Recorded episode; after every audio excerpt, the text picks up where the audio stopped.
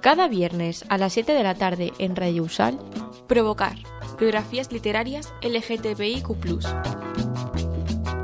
un espacio de entrevistas a personas del ámbito sudamericano de este colectivo. Con Sebastián Santander Lazo, estudiante de doctorado de la USAL.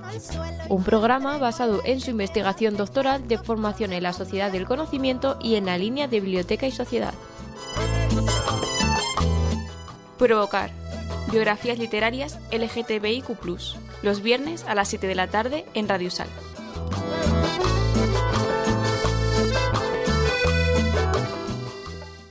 Hola, buenas tardes. Les damos la bienvenida a otro capítulo más de Provocar, un podcast radial dedicado a recopilar biografías literarias LGBTIQ.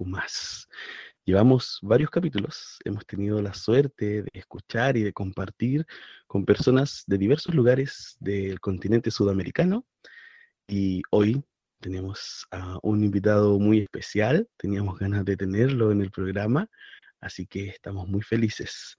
Les recuerdo que este programa se transmite a través de la radio de la Universidad de Salamanca y es parte de mi investigación doctoral.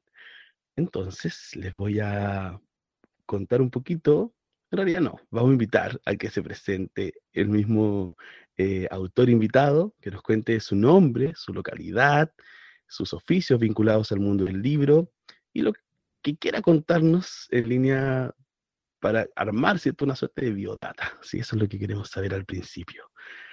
Bienvenido, cuéntanos de ti.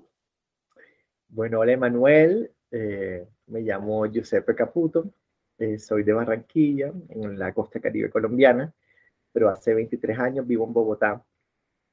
Eh, mi padre es italiano, mi mamá barranquillera, entonces creo que mi acento tiene eh, una mezcla musical interesante que a veces las personas, a, las personas les cuesta como identificar.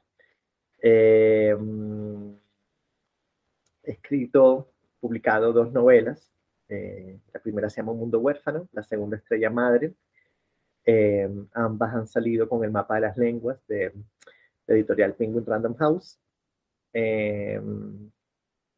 He participado en proyectos de escritura comunitaria eh, desde mi trabajo como coordinador académico en la maestría en escritura creativa del Instituto Cari Cuervo.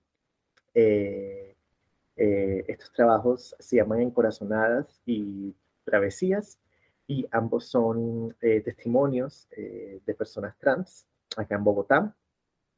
Em, y bueno, mm, ¿qué más contarte? Bueno, también me he dedicado a la gestión cultural, eh, he sido director cultural de la Feria del Libro de Bogotá y desde el 2018 eh, trabajo con eh, las escritoras Fernanda Trías, Gloria Susana Esquivel, Juan Cárdenas y Juan Álvarez en, en este programa de escritura creativa del Caro y Cuervo, en esta maestría, que pues entre todos pues ayudamos a, a consolidar, pues a fundar, sí, entonces, pues eso te cuento. Giuseppe. Bueno, qué interesante. Calecuervo me tocó estar hace unos años allá. Eh, un espacio bien, bien interesante. Qué bonito lo que están haciendo. Oye, Giuseppe, queremos eh, saber mucho más de ti. Estas entrevistas tienen un cariz un tanto personal porque queremos conocer tu biografía de lectura, tu biografía con los libros. Así que te invito a que nos empieces a contar, quizás desde tu primer recuerdo, el más tierno o quizás no tan tierno, recuerdo, con la lectura, con los libros, que aparezca en tu memoria y de ahí comienza libremente a narrarnos eh, tu experiencia y si hay algo que, que parezca interesante o, que queramos profundizar, yo te voy a ir preguntando. Así que te escuchamos, Giuseppe. Bueno, yo fui un niño eh, lector, eh, también fui un niño muy enfermizo. Creo que esa es una historia eh, frecuente o recurrente entre escritores. Yo sufría de asma y me daban unos, unos ataques de asma muy terribles. Entonces estaba mucho tiempo en la cama. Y bueno, en mi casa había una colección de clásicos adaptados como novela gráfica, que son un proyecto que ahora se está haciendo mucho. Y entre esos clásicos adaptados eh, pues recuerdo especialmente eh, unas adaptaciones de Las Mil y Una Noches y Canción de Navidad de Charles Dickens. creo que Canción de Navidad de Charles Dickens es el libro que más veces he leído. luego, este, acá en Colombia, no sé si en, Chile, pues estaba la colección Torre de Papel de Norma, que tenía una franja eh, azul, una franja amarilla, una franja verde, según, según la edad. Y, y ahí leía pues eh, los mitos griegos y, leyendas eh, de Latinoamérica. Y, y luego, digamos, me fui volviendo como un lector muy, pues como muy constante, pero también muy ecléctico. Eh, no tenía como un faro, digamos, como alguien que me recomendara como, mira, lee esto, lee esto. Entonces yo pues iba a las librerías o a la biblioteca del colegio y pues iba como muy intuitivamente eh, pues seleccionando y buscando libros. Leí mucho Agatha Christie en un momento y, y como, como estudié en un colegio católico, eh, leí muchísima poesía mística, San Juan, Santa Teresa, y realmente creo que, eso, eh, o sea, la poesía mística sí fue como mi entrada así como muy clara a la literatura, fue como algo que leí ahí que yo empecé a buscar también intuitivamente en otros lugares. Yo empecé a estudiar literatura tarde, o sea, yo primero estudié periodismo y luego a los 22 años me fui a Barcelona a estudiar a estudiar eh, un diploma de posgrado que se llamaba Geografías Literarias de América Latina. Y ahí leí, por ejemplo, autores maravillosos como eh, a Mario Bellatín con Salón de Belleza, pues también a, Roberto Bolaño con Putas Asesinas, eh, leí a Alfredo Barais Echenique con Un Mundo para Julius.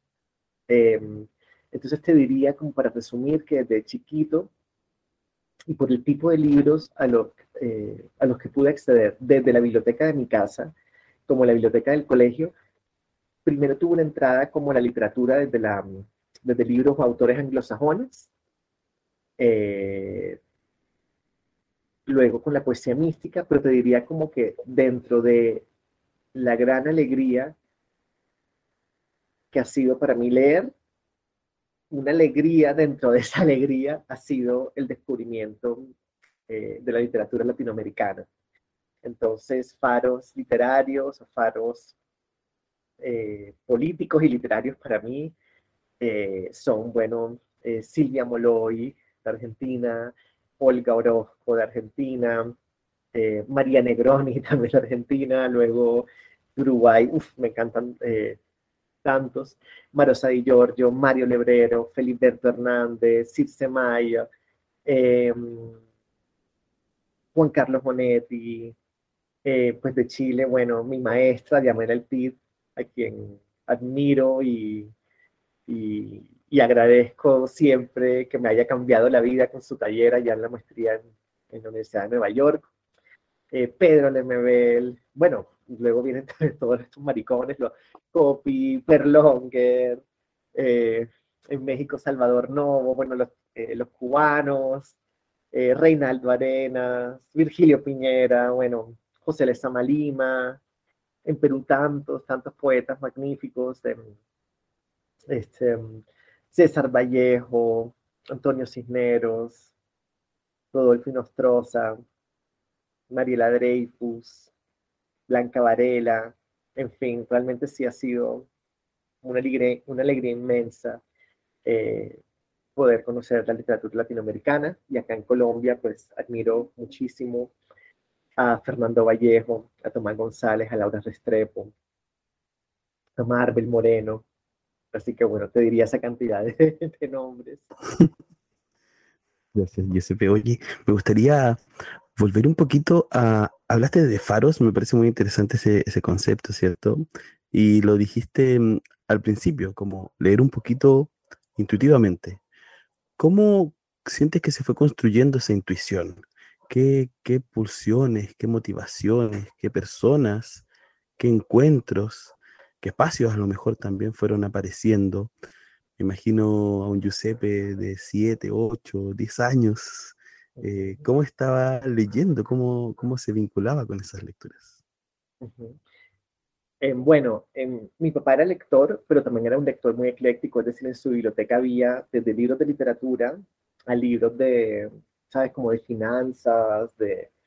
Él, él, estudió hasta tercero elemental, entonces él era, pues él fue un autodidacta, entonces tenía también como libros de, como para aprender sobre pues los diferentes eh, pues, negocios que él emprendió trató de emprender. Eh, y por eso te decía que yo sí fui muy como eh, dando como dando tumbos, digamos, hasta que como que empecé a como a reconocer, digamos, un algo, un algo misterioso en, en los libros que, me gustaban y que finalmente yo hoy podría decir que empecé a buscar ya una emoción estética. Yo, por ejemplo, recuerdo la lectura del Tambor de Ojalata de Gunter Grass, que fue un libro que yo pues leí chiquito, como 17, 16 años serían, eh, o 17, sí, 18 años de pronto. Y había muchas partes que yo pues no, como que no entendía, pero que a mí no me importaba no entenderlas porque el lenguaje me parecía muy emocionante y me generaba como una, una, una sensación de estar ante algo bello y, y, eso siempre me, me, me, provocaba un deseo de creación. Y creo que la belleza siempre provoca eso, como un deseo de creación. Eh, cuando vemos, no sé, un atardecer, uno quiere tomarle una foto, ¿no? Como duplicarlo. Y también tengo el recuerdo de, de leer libros y de copiar párrafos en mis libretas, como, porque era algo como que yo quería que se me metiera en el cuerpo, como, como ese algo misterioso y ese algo bello que yo, que yo sentía, eh, pues, Em, leyendo. Luego tuve un momento, eh, antecitos de salir del closet, mm, que leí un libro de, un colombiano que se llama Alonso Sánchez Baute. Eh, la novela se llama El Diablo en la Maldita Primavera y este año, 2022, cumple 20 años de publicada. Y para mí fue muy,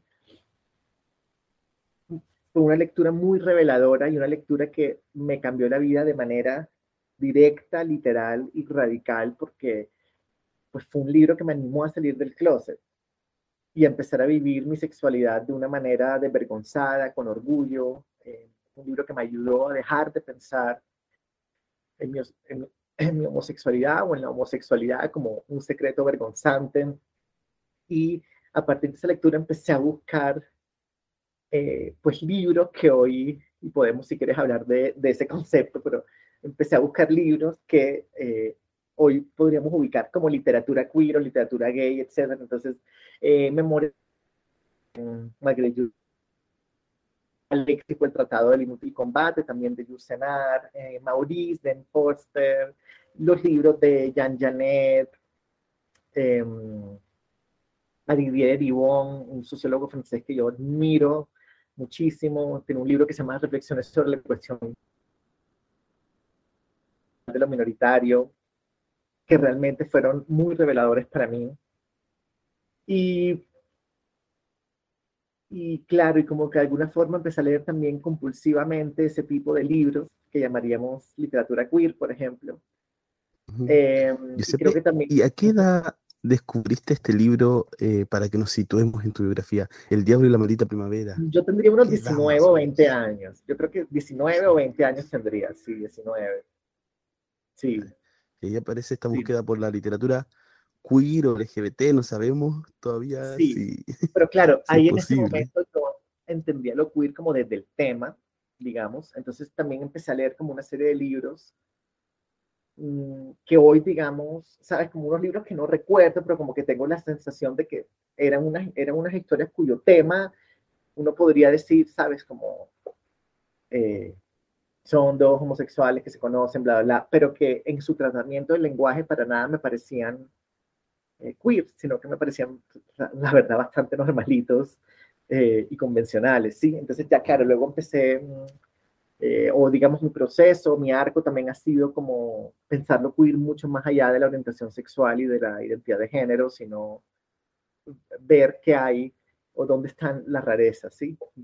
Mis libros favoritos, que son de autores que bastante minoritarios, raros, digamos, eh, no necesariamente, digamos, abortan directamente, sí, como una relación homosexual, por ejemplo, algo así, sino que eh, la rareza está en, en, su tratamiento, pues, eh, del lenguaje, ¿no? Oye, eh, Giuseppe, bueno, me parece muy interesante además porque nos arrojas y nos contaste varias autoras, autores, eh, que se vinculan como esta suerte de, mm, de historia, ¿cierto? De la literatura vinculada a esta, esta producción que, que también no sabemos bien eh, si, si es completamente queer, LGBT, hay un montón de diálogos siempre respecto a eso. Y me gustaría saber, em, luego de este descubrimiento, luego de estas lecturas, ¿cierto? Donde se descubre ese algo, donde nos, eh, tú cuentas ahí también como que te hace mirar un poco, cambiar la perspectiva eh, de esta idea de salir del closet, ¿cierto? Eh, ¿cómo, ¿Cómo llevas tus prácticas de lectura, la literatura, después de esa salida, ¿cierto? Y, cómo van influyendo quizás hasta ahora. No sé si, si lo has mirado hacia atrás, capaz que sí, y si no, te invito a que nos cuentes qué aparece hoy. Yo digamos que siempre he buscado como una, como una diferencia, eh, eh, si pensamos lo queer como la diferencia vuelta a carne, vuelta, em, también lo que me, me ha interesado buscar es la diferencia vuelta a texto, ¿no? Em, sí, a veces cuando se habla como de la literatura queer, digamos, a mí, a mí siempre me gusta como contrapreguntar antes de responder directamente eh, a qué se refiere uno con eso, ¿no? Si, por ejemplo, si es una literatura escrita por personas que se identifican como queer o como homosexuales, ¿sí?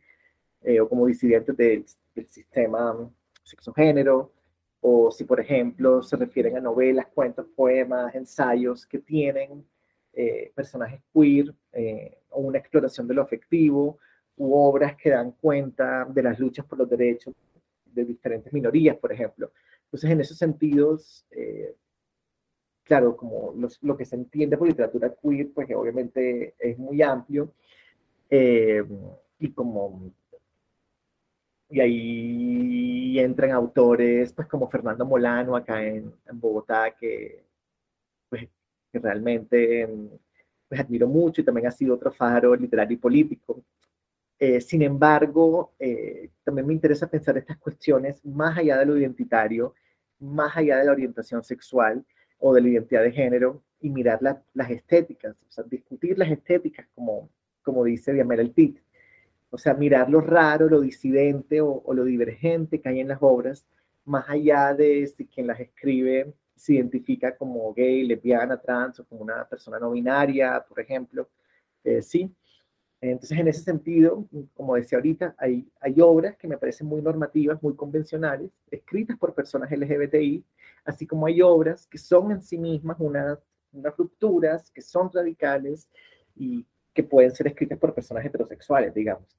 Y hay claro, por supuesto, que ahí es cuando yo digo, que me encanta, como ya como el sumo para mí, eh, obras muy radicales, pues creadas por personas eh, con entidades diversas, eh, obras en las que se siente que el choque con el orden social dominante o la distancia intelectual y afectiva con las convenciones, pues que, que ese choque tiene sus estéticas.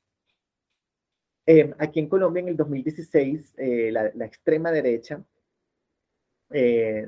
cuando cuando luego de que se aprobara el, matrimonio igualitario, eh, salieron con el cuento del rayo homosexualizador, de que, y entonces eh, también el Ministerio de Educación eh, salió con la propuesta de unas cartillas escolares, sí, como para hablar de, de sexualidad en los colegios, y entonces también dijeron que esas cartillas eran un rayo homosexualizador.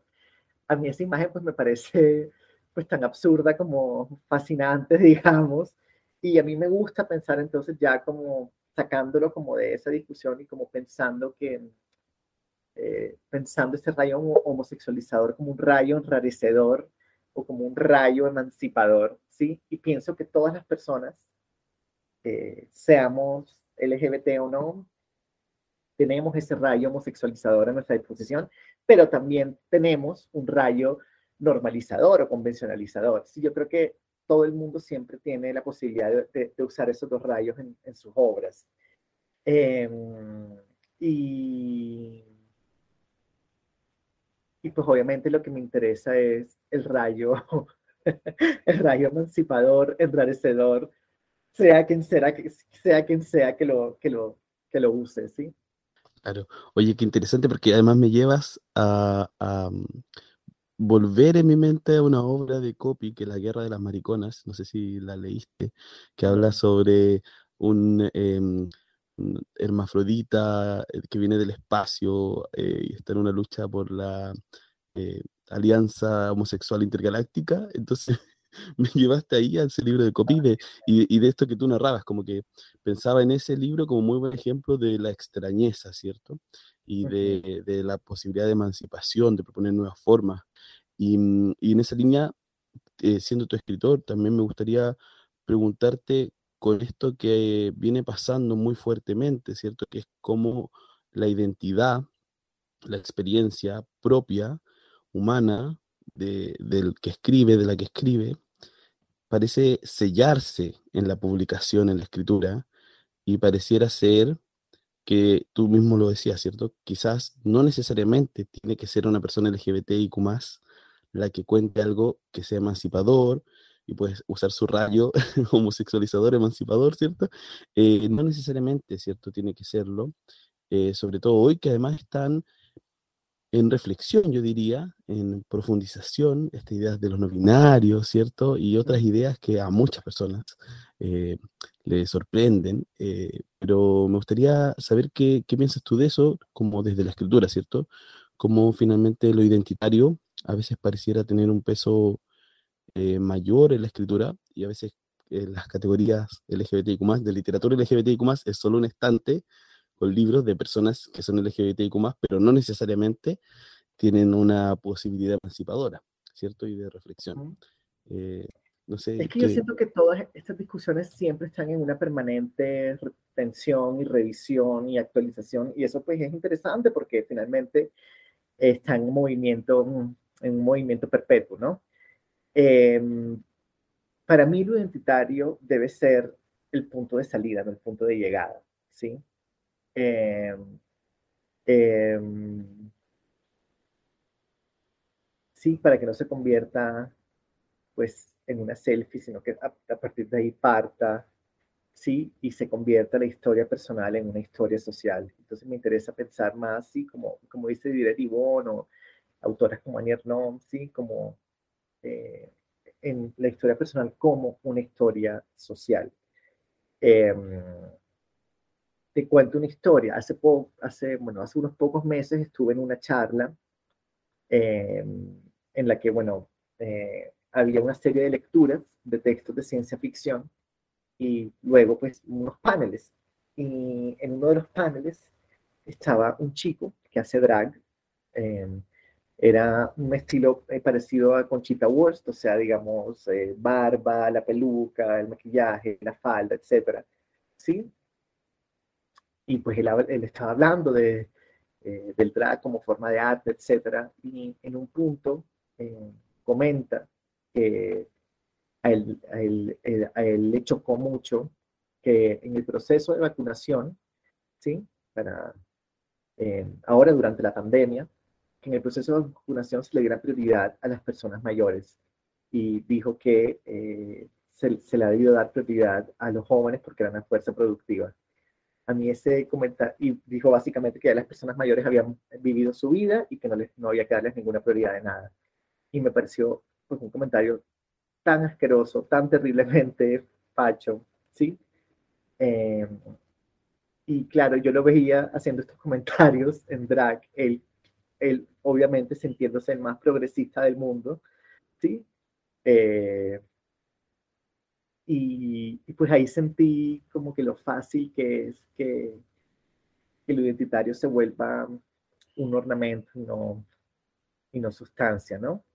Eh, y que y me pareció muy triste ver cómo lo drag se, se ha vuelto una renovación estética pues, o se puede volver, se puede volver tan fácilmente una renovación estética, pues, del neoliberalismo más terrible y, pues, y pues del fascismo, ¿sí? Eh, sí, entonces ya esas cosas no necesariamente, para mí, eh, sí, o sea, decir, un chico se maquille, se ponga una falda, eso no necesariamente, sí, y haga, drag, eso no necesariamente tiene, eh, pues un componente, o sea, decir, en un nivel tiene un componente emancipatorio, pero también, según como sus posiciones políticas, pues también es un rayo no solo normalizador, sino un rayo facho. ¿Sí? Eh, sí, es que todas esas cosas están siempre en tensión y hay que revisarlas y pues a mí lo que me mm. interesa es pues mirar, pues mirar lo que se entiende por progresismo porque allá es donde se iría el nuevo orden, ¿no? Claro. Y Giuseppe, hoy, eh, acercándonos a tu presente, eh, y en línea con lo que hemos estado conversando, tú contabas al principio que estás en una experiencia de escritura, ¿cierto? Con Caro y Cuervo, em, que tiene que ver, y aquí me gustaría que tú nos contaras quizás un poquito más de esta experiencia, eh, cómo, cómo aparece este, estos procesos de escritura con personas trans, ¿cierto? Si no me equivoco, nos comentaste eso al principio, ¿Y mm, cómo llegan a eso? ¿Cómo aparece? ¿Cómo lo posiciona? Además, eh, el instituto. ¿Y cómo ha sido para ti? Además, abordar esa, esa, eh, esa identidad, eh, pero también lo que, lo que, la intención lo que estamos hablando recién, ¿cierto? Em, ¿cómo, ¿Cómo se aborda y cómo ha sido vivir esa experiencia de formación escritural? Bueno, nosotros desde el Cari Cuervo em, hacemos lo que llamamos proyectos de apropiación social del conocimiento. Entonces hemos trabajado con distintas comunidades. Por ejemplo, hemos hecho talleres de escritura con excombatientes de la FARC, em, con mujeres campesinas que están reforestando eh, la Amazonía, en, en, el Caquetá, que es un departamento acá de Colombia. Hemos trabajado con mujeres recicladoras acá en Bogotá. Eh, hemos trabajado con líderes comunitarios de diferentes eh, barrios de Bogotá y estos proyectos, eh, uno se hizo, el de Encorazonadas, se hizo en el barrio Santa Fe, que es el barrio, en la zona de tolerancia de Bogotá, eh, y otro, el que se llama Travesías, bueno, entonces el de Encorazonadas, el de barrio Santa Fe, esto fue con mujeres trans que ejercen o han ejercido el trabajo sexual. Y eh, de travesías, sí fue con personas transmasculinas de diferentes partes de Bogotá. Estos dos proyectos específicamente eh, los hemos hecho bajo el, concepto de la oreja humana, que es un concepto de, la escritora bielorrusa Svetlana Alexievich, ¿sí? la, premio Nobel, que, mm, que ella dice que cuando conversa con sus semejantes, ella se, se vuelve una oreja humana. ¿sí? Y entonces, pues su, su obra es eh, eh, eh, es, una obra polifónica, ¿sí? Que, que, contiene pues, los testimonios de muchas personas, de mujeres que lucharon en la Segunda Guerra Mundial, esa, es la guerra no tiene rostro de mujer, de sobrevivientes de Chernobyl, ahí está en Voces de Chernobyl, etc. Entonces lo que hicimos fue emparejar a cinco mujeres trans que ejercen o han ejercido el trabajo sexual en el barrio Santa Fe de Bogotá, con eh, cinco estudiantes de la maestría para que tuvieran largas conversaciones y luego de esas conversaciones eh, surgieran eh, unos monólogos en primera persona desde el punto de vista de ellas. Hicimos lo propio con las cinco personas transmasculinas que conforman el, el cartonero Travesías. Oye, qué bonita experiencia la que nos compartes. Y bueno, me gustaría pedirte que nos cuentes en qué estás hoy en términos escriturales, además de esto, de este ejercicio y de esta práctica. ¿Estás escribiendo algo? ¿Qué más estás haciendo vinculado al mundo del libro? Cuéntanos. Sí, pues ahora mismo estoy haciendo, eh, estoy eh, haciendo un taller de novela eh, con IDARTES, que es el Instituto Digital de Artes de Bogotá, en la Biblioteca Luis Ángel Arango. Ha sido una experiencia maravillosa. Eh, pues sigo con la coordinación académica de la maestría de escritura creativa en el Instituto Caricuervo y eh, estoy trabajando en un nuevo libro, que va a ser un libro, espero, bastante raro y bastante, y bastante en el que espero usar todo lo posible el rayo endurecedor. Gracias, Giuseppe. Mira, nos queda la última sección, que en realidad contiene preguntas más de comprobación vinculadas a la investigación. Y de seguro hay algunas interrogantes que ya se respondieron, solo quizás recalcarlas o repensarlas. Primero, entendiendo lo que nos cuentas en torno a tu vida y tu experiencia con el mundo del libro y la lectura. ¿De qué manera crees que han influido las lecturas y el mundo del libro en tu desarrollo personal? ¿Y de qué forma? Bueno, eh, yo te diría que sí. Ahora, sí me gustaría como agregar, bueno, digamos, pensando en un cineasta, en un director, un autor, un director de cine que se llama Mariano Ginás, en un libro que se llama Los cines por venir, del cineasta colombiano Jerónimo Tortúa. Eh, Mariano Ginás eh, lamenta de alguna forma que mm, el marxismo y el capitalismo en lo que concierne al arte, digamos, hayan coincidido en darle un sentido utilitario eh, pues al arte. El marxismo desde el punto de vista de, económico, de, ¿sí? una obra que debe producir dinero, em, y luego el marxismo desde la idea de que debe, debe funcionar para o hacer consciente a alguien, etcétera.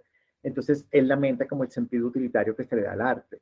En contraposición a esa idea estaría, eh, por ejemplo, Jean Janet, que dice que eh, la idea del arte por el arte le parece como una burguesada terrible y que él sí cree en un arte que, sobre todo, que permita como eh, crear comunidad y ojalá emancipar. Entonces, en ese sentido, yo desde mi experiencia, desde mi experiencia como lector y sin que sea algo que yo haya buscado eh, conscientemente o al menos al inicio de, mis años lectores, eh, em, este, sí puedo decir que el arte me ha ayudado eh, sobre todo a, como decía cuando hablaba de, de de la Maldita Primavera, me ha ayudado a, primero, a abrazar eh, una emancipación política. Eso es un proceso, pues yo pienso, yo pienso que no, no se termina nunca, pero sí, sí, sí eh, he tenido libros que me han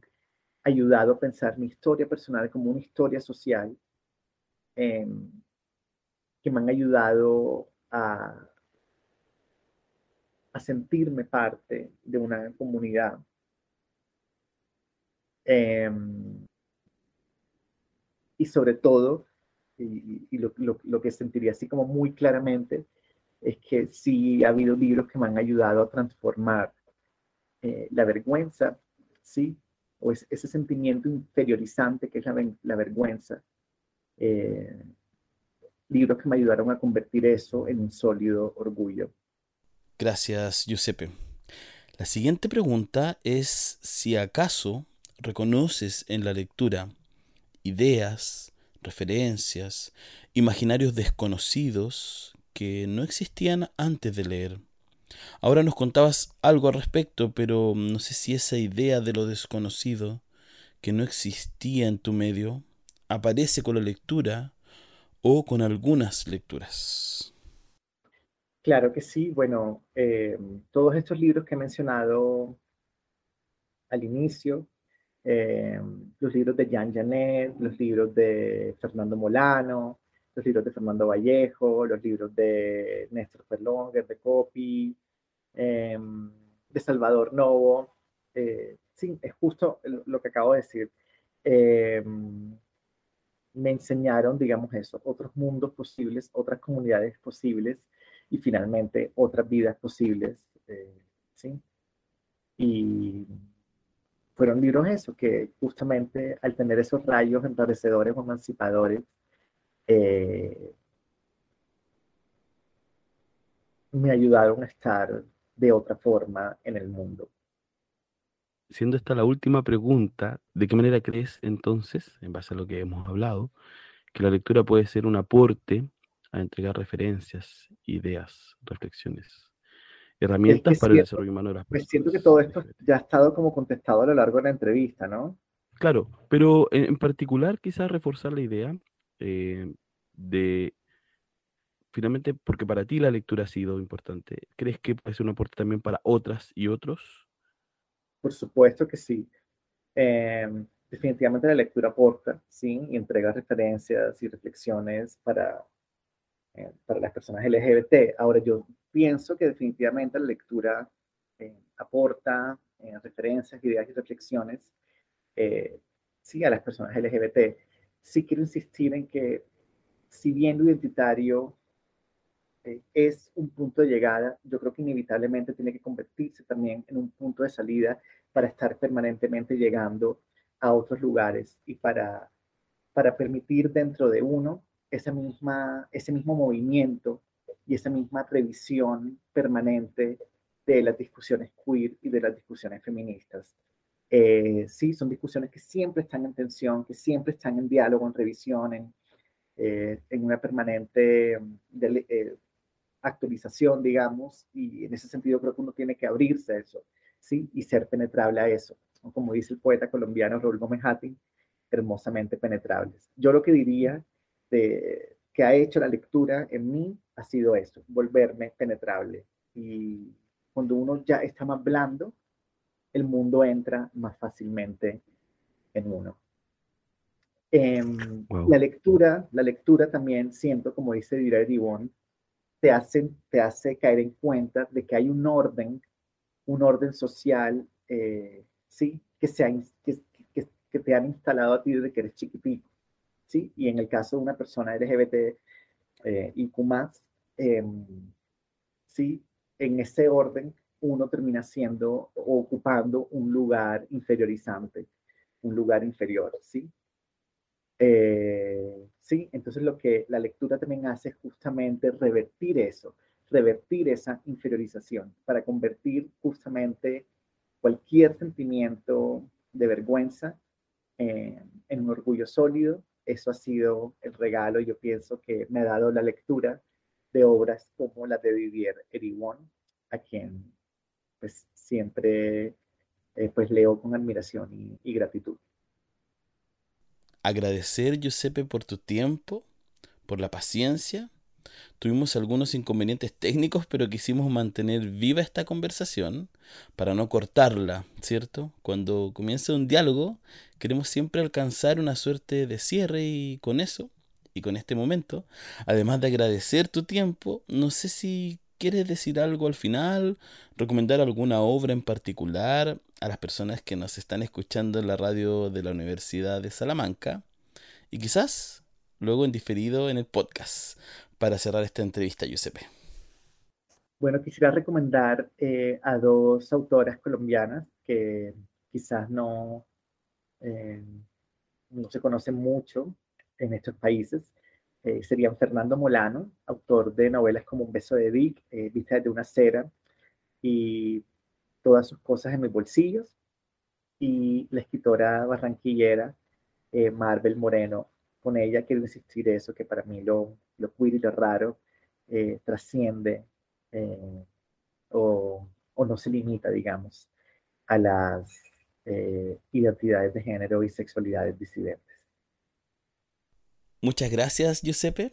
Bueno, para todas las personas que escucharon este capítulo, recuerden que cada viernes a las 19 horas de España y de varios países europeos y a las 13 horas a las 1 de la tarde en Chile, desde donde les hablo, pueden escuchar este programa en la radio de la Universidad de Salamanca o en el podcast buscando provocar biografías literarias LGBTIQ. Muchas gracias, Giuseppe. Espero que nos volvamos a encontrar conversando entre libros. Gracias a ti.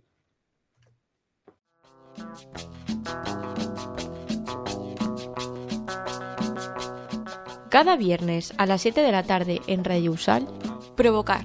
Biografías literarias LGTBIQ. Un espacio de entrevistas a personas del ámbito sudamericano de este colectivo. Con Sebastián Santander Lazo, estudiante de doctorado de la USAL. Un programa basado en su investigación doctoral de formación en la sociedad del conocimiento y en la línea de biblioteca y sociedad. Provocar. Biografías literarias LGTBIQ. Los viernes a las 7 de la tarde en Radio Sal.